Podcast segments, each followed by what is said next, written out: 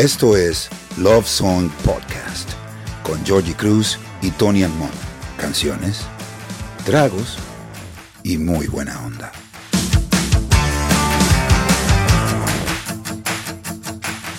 Tony, ¿por qué Pink Floyd no es considerada la mejor banda del mundo, tú crees? Yo creo que cuando tú hablas de música en general, muchos de los músicos quieren cosas como complicadas. Y como lo de ellos era bien artístico y aéreo, hay siempre una reticencia en poner el feeling por debajo de la habilidad técnica. Pero eso tú sabes, es una onda como medio machista, la sensibilidad, tú sabes, vivimos en un mundo machista, pero ellos están ahí. Vamos a esto.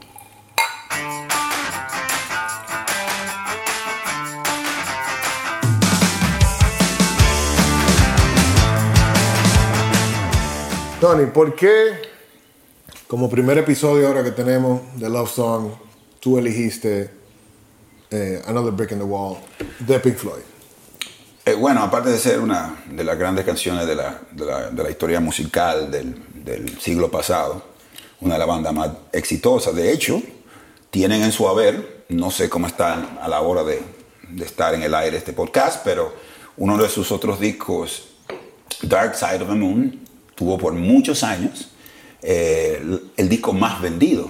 Yo mismo he comprado el Tichel de Dark Side of the Moon como tres veces, y yo el disco como cuatro, y va, por ahí vamos. Pero es, elegir esa canción para mí fue muy fácil, porque cuando yo comencé mi carrera, yo comencé en un concurso que se llamaban las Olimpiadas Rock, y las, y las reglas eran que había que hacer cuatro canciones originales y una versión de un clásico. Y el clásico que utilizamos fue Another Brick in the Wall. Entonces ahí pues, era como algo natural para mí. Jalate para tu lado. Jalate para tu Vamos a darle para allá. Dale ahí. Claro, no. La, eh, Pink Floyd en sí, yo recuerdo cuando. Eh, ¿Cómo se llama este servicio de música? De los primeros streamers de música. Pandora. Pandora. Pandora. Tú entrabas y tú decías, yo quiero escuchar algo así. Te ponía un que música sí. parecida en ese caso. La primera, la primer intento de algoritmos. Sí, sí, sí, sí. Y tenía, yo recuerdo, todos los géneros de música. Y recuerdo que el último decía Pink Floyd. Era un género. Él lo pusieron como un género. Vale. Parece que el CEO de Pandora era demasiado fan. Y Pink Floyd. Y yo recuerdo la primera vez que yo escuché esa canción, yo tenía como 12, 13 años, yo quiero decir, por ahí. Y yo no entendí qué estaba ocurriendo. Incluso claro. recuerdo, dame como un poquito como de grima, cuando los niños cantan. Claro. Porque si tú no tienes el trasfondo de, de, del Reino Unido, de la época que sacaron la canción, de cuál es el enfoque de Pink Floyd, y tú tienes 12, 13 años, hay que escucharla muchas veces. Cuando nosotros estábamos en Santo Domingo, en esa época, había mucha, siempre había una, una cultura de lo que era popularmente en la droga. Y habían temas que lo asociaban con la droga y todo ese trasfondo oscuro. Uno era, uno era Pink Floyd, alucinógeno, y el otro era Bob Marley, hierba y cosas. Entonces tú no podías decir si tú eras fan de Bob Marley o de, o de Pink Floyd porque tú estabas de que, diciendo de yo, yo, le, yo le meto mano a todo. En droga. En, dro en droga totalmente.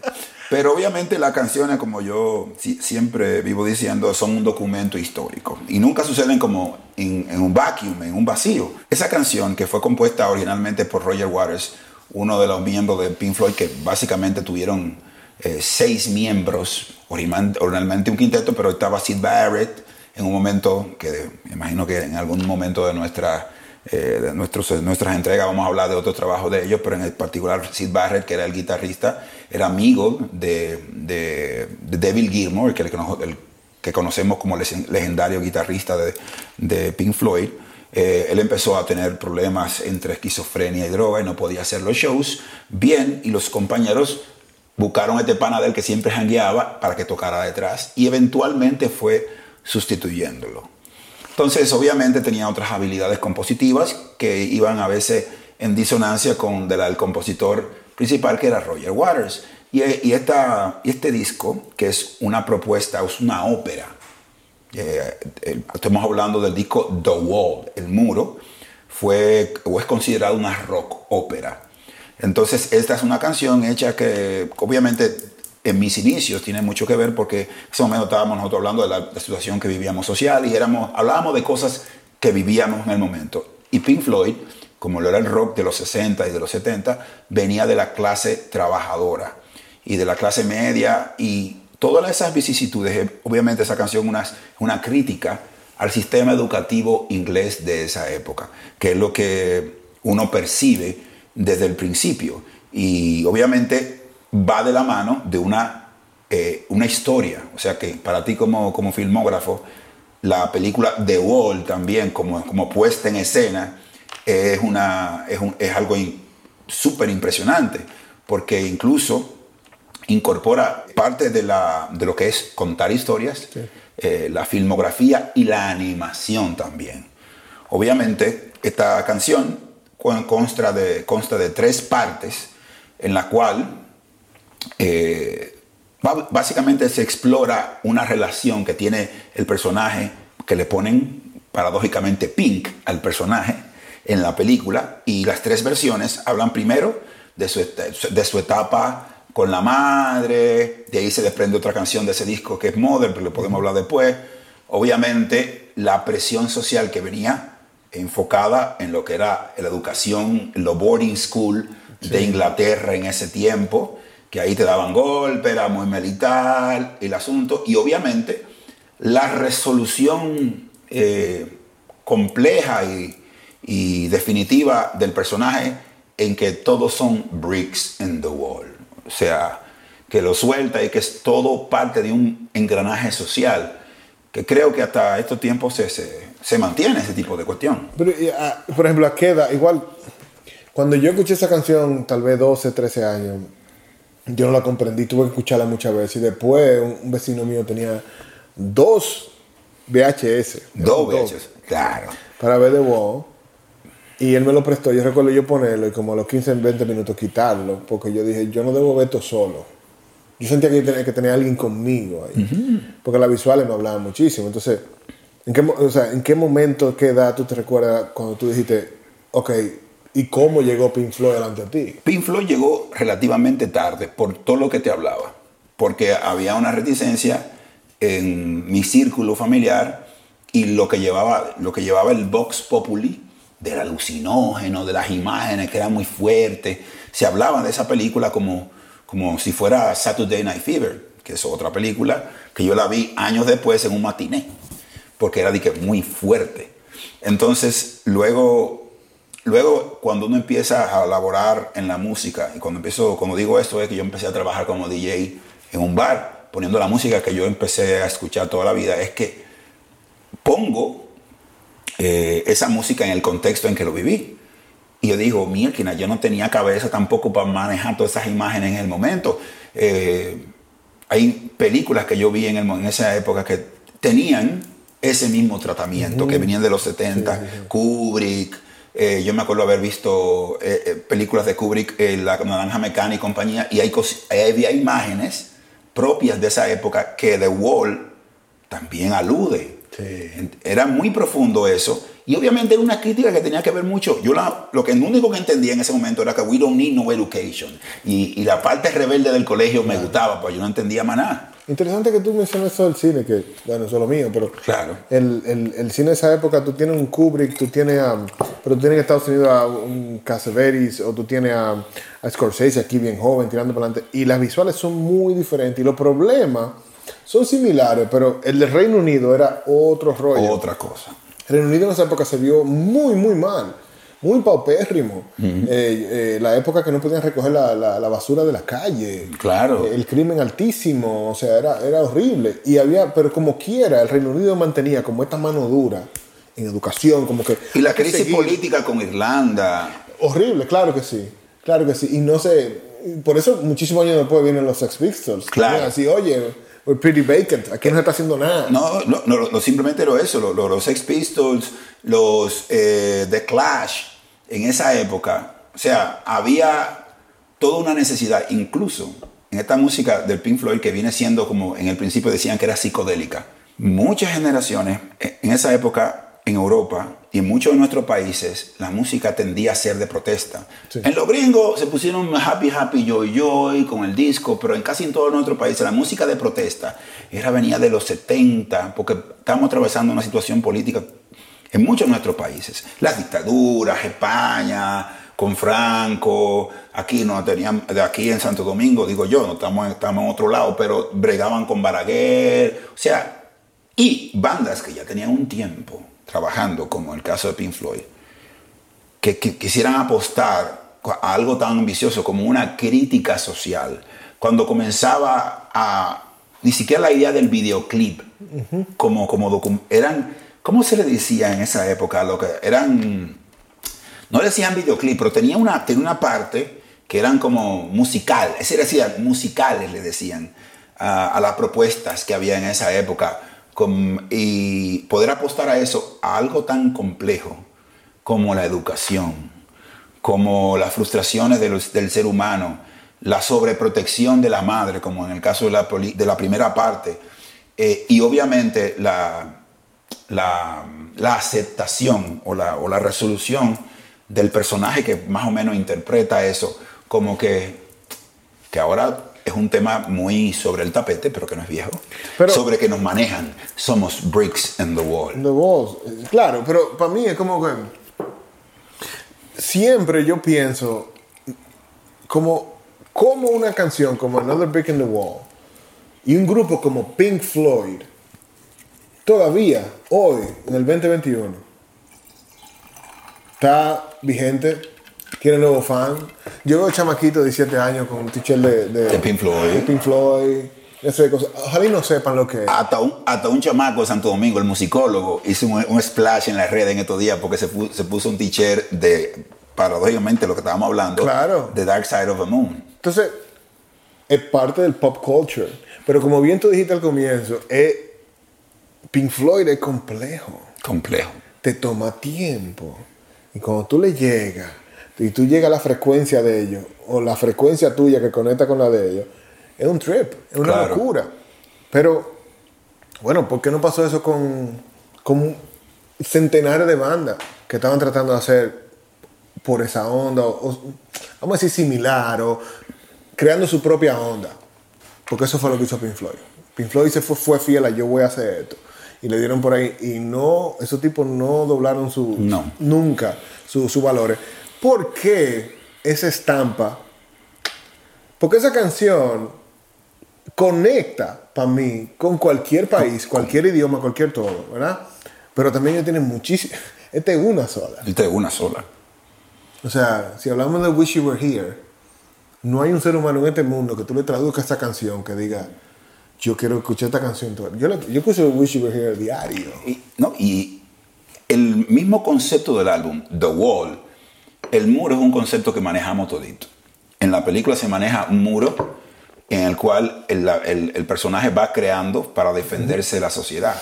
Pero de ahí al muro que nos tenemos de nuestras inseguridades, también se traduce políticamente y dentro del contexto de la canción años después al muro de Berlín que el mismo Roger Waters, luego de su separación de, Pink Floyd, y que crea sus propias interpretaciones, eh, siempre los fans que tienen amor y odio a la separación entienden que Roger Waters hace unas versiones diferentes que les gustan más, lo que sea, pero al final una de las más icónicas es un disco doble que se llama The Wall in Berlin, que luego de que cae el muro, eh, él recluta a una cantidad de estrellas de esa época, Scorpion, eh, Cindy Lauper, una cantidad de estrellas en, esa, en ese momento para reinterpretar ese álbum.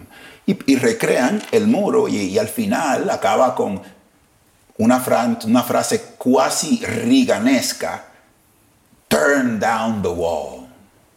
O sea, ya tú sabes, la canción, esa canción que ya tiene un tiempo, ya tiene, en ese momento se vuelve un referente histórico de algo que comienza como el, principio de la, de la perestroika, que es otra cosa que sucedió y que, y, que históricamente para toda la gente que vivía en el oriente de Alemania, eh, de la capital, es significativo porque había un muro real que dividía social y políticamente un país. O sea, una canción se convirtió en un referente político, aparte de humano y social. Primero en su momento, cuando estaba hablando de, de la educación, de lo que todavía, que tú dijiste, vivimos en algunos países, que es lo difícil que es el día a día, crearte defensas personales para poder, para poder defenderte y al final tú aceptar que somos una sociedad compleja y debemos encontrar nuestro lugar en ella. Que también la canción tiene eso, que eso de cada break in the wall, cada, ladrillo, cada cosa,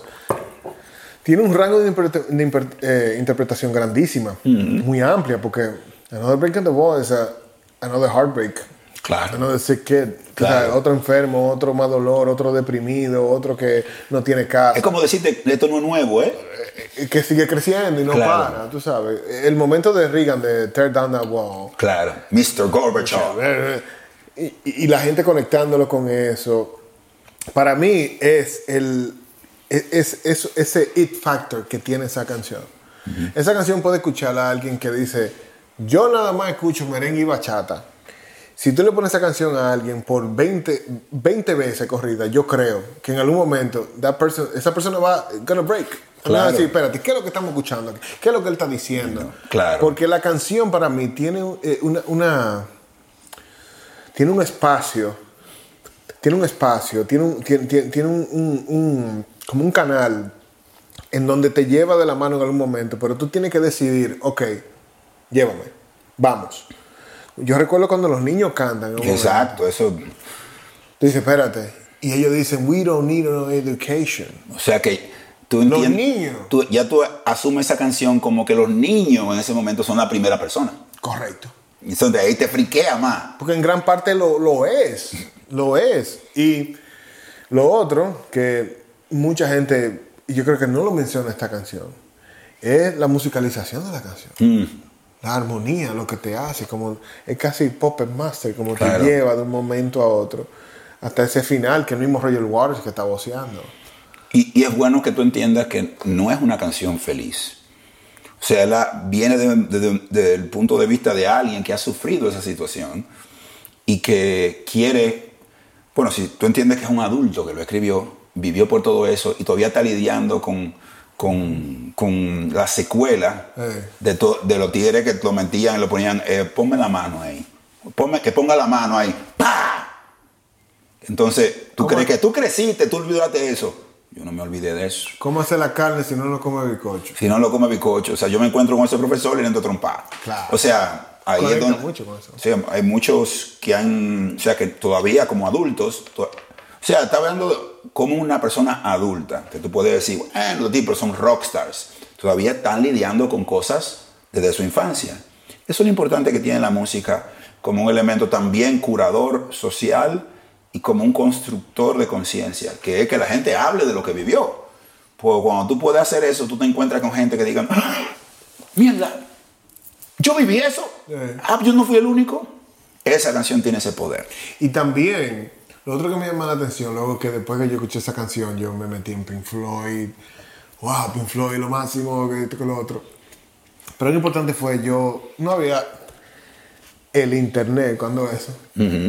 Y recuerdo un amigo mayor decirme que David Gilmour y Roger Waters era agua y aceite. Agua y aceite. Llegó un momento que su relación creativa, juntos, hacían magia pero separados eran más felices. Claro.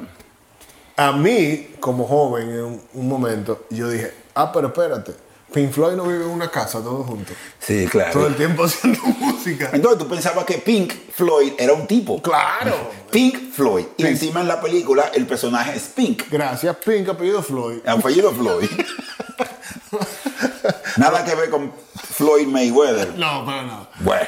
Pero entonces, para ti, ¿cuál tú crees que es el, yo creo como más bien el legado de esta canción? Porque el legado de Pink Floyd es muy complejo y largo y extenso.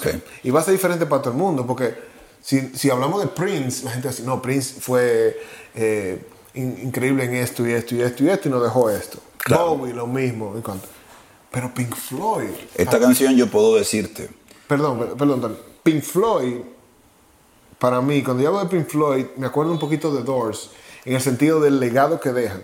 Cuando tú miras para atrás, te dices, es genial, pero mm, sin sonar no, como que no es para todo el mundo. Claro.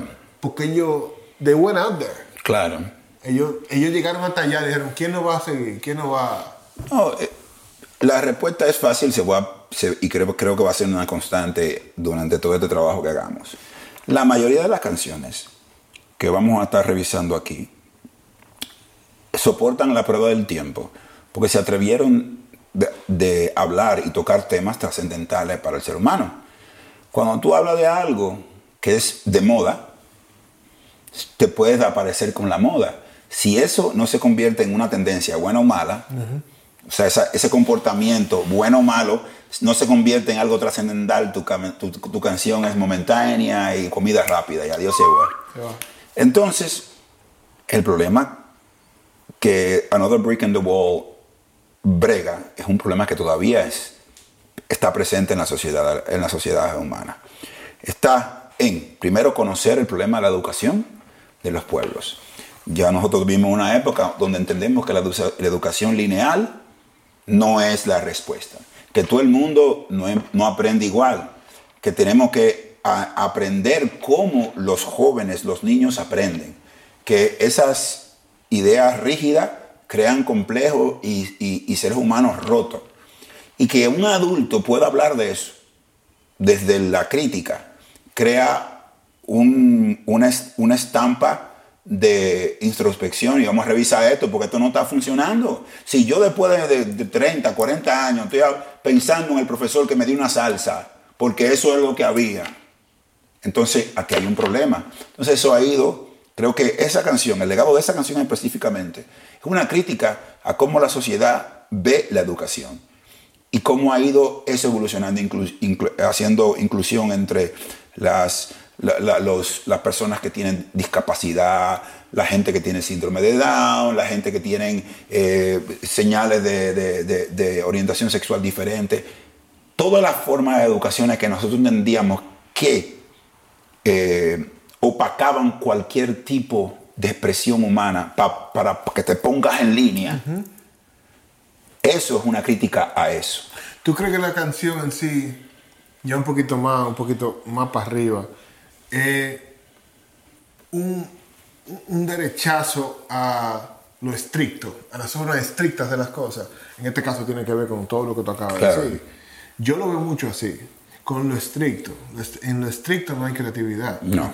En lo estricto no hay, no hay, no hay, no hay libertad, no hay, no hay, no hay déjame intentar esto, no hay, no puedo colorear fuera de la línea. No, no, a mí, a mí la palabra estricto no me crea conflicto. El problema es si yo entiendo cuáles son tus posibilidades, yo creo una, un camino para ti porque te entiendo. Entonces, de ahí trato de que no te salga para desarrollarte. Bueno, a, eso me refiero de estricto.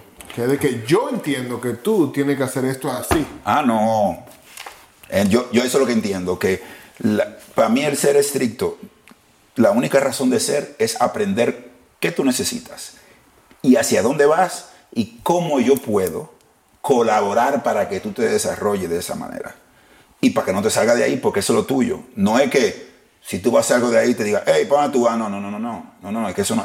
La historia del ser humano está basada en la evolución, la crítica, revisitar conceptos, destruirlos, volverlos a aplicar. Y como la canción ahí lo dice, eh, puede llegar un momento que digan, we don't need no education. Si yo tuviese ahora 13, 14, 15 años, entre 12 y 15, y yo le voy a dar play ahora a esa canción, ¿qué tú me dirías antes de darle play? Acuérdate de tu año de colegio y cierra los ojos. Hay que decir. Another Breaking the Wall.